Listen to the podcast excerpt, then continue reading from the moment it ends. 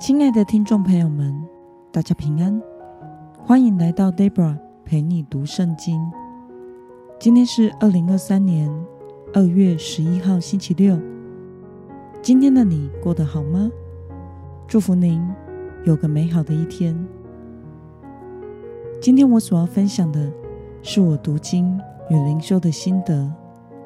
我所使用的灵修材料是每日活水。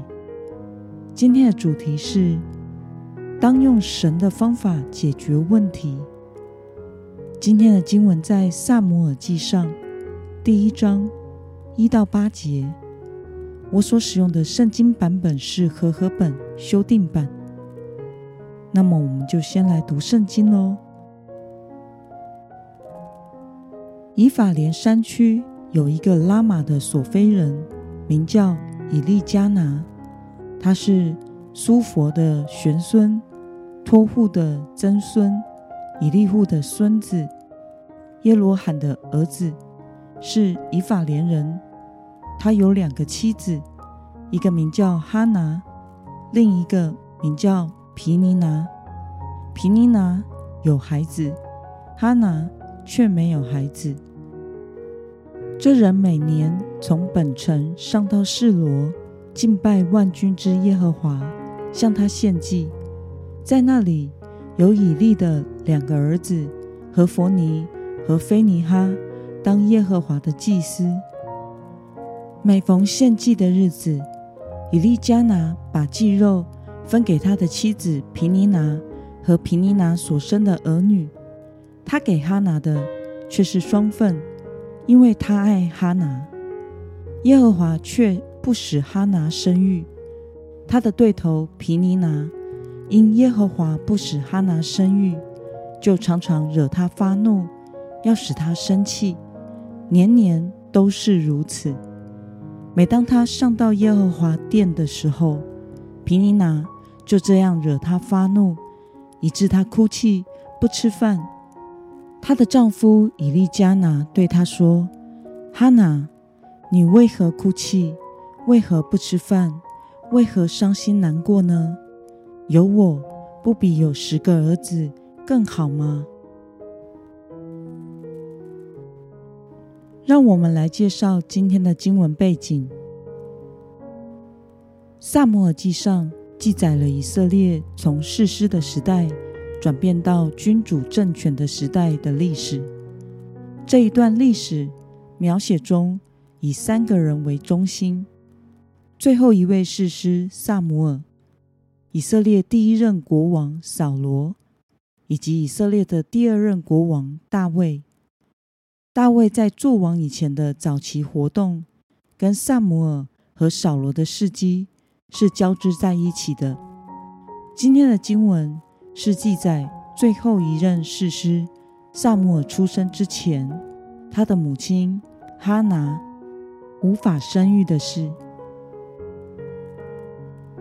让我们来观察今天的经文内容。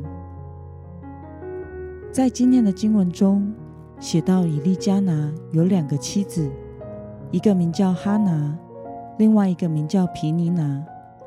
皮尼拿有孩子，哈拿却没有孩子。但由于以利加拿爱哈拿，每年去到示罗献祭时，他都会给哈拿双份的祭肉。可是皮尼拿。因为耶和华使哈拿不生育，而常常欺负他，惹他生气。让我们来思考与默想：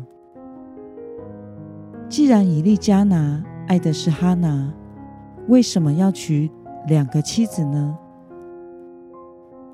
从历代志上第六章的记载，以及以利加拿可以分得祭肉这件事情来看。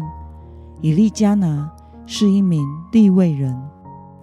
那个时候的利未人散居在各地，在需要的时候才来到示罗，在会幕里服侍。以利加拿住在以法莲和便雅敏交界处的拉玛。萨姆尔应当就是出生在拉玛。这记载在萨姆尔记上一章十九到二十节。后来萨姆尔也在此安家，这记载在萨姆尔记上第七章，并且他死后也是葬在此地，这记载在萨姆尔记上第二十五章。从许多方面来看，以利加拿都是一位敬虔善良的人。除了他娶了两个妻子这件事，造成了家庭失和。哈拿应该是他的原配，可是由于哈拿生不出孩子，为了传宗接代，他又娶了皮尼拿。但身为一位敬虔的立位人，为什么以利加拿？不是用祷告求告主，等候主，相信神必实现他的计划，而是选择了用人的方式娶妾生子。对此，我们不得而知。不过，就连信心之父亚伯拉罕，也是娶了夏甲为妾，造成了家庭失和。而雅各一共有四个妻子。导致常年的家庭失和。约瑟也是在哥哥们的记恨下被卖去了埃及。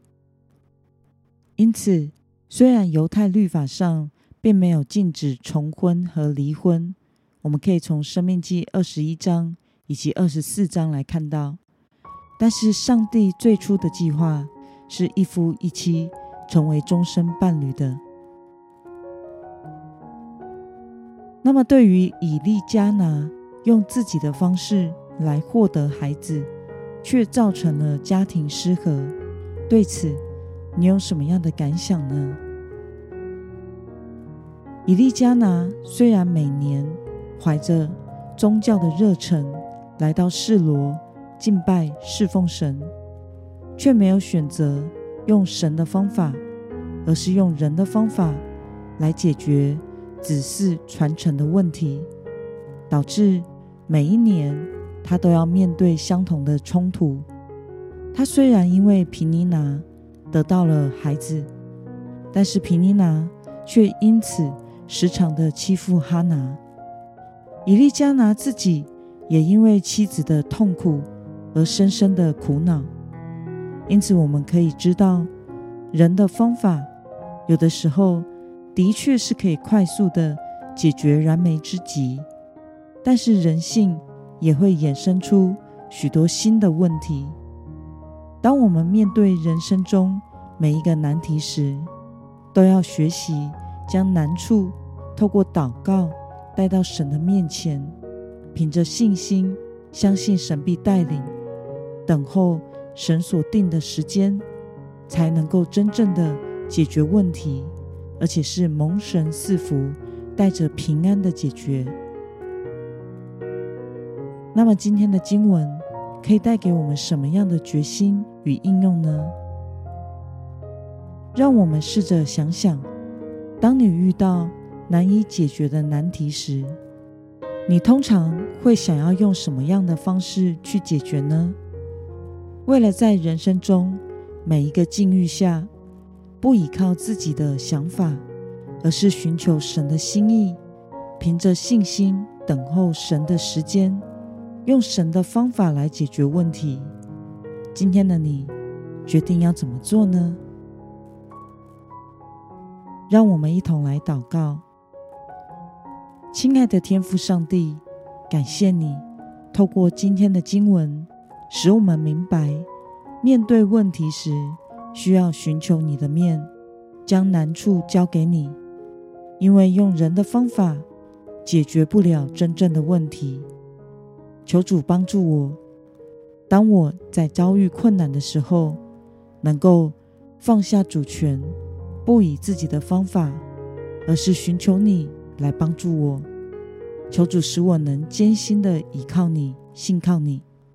奉耶稣基督得胜的名祷告，阿门。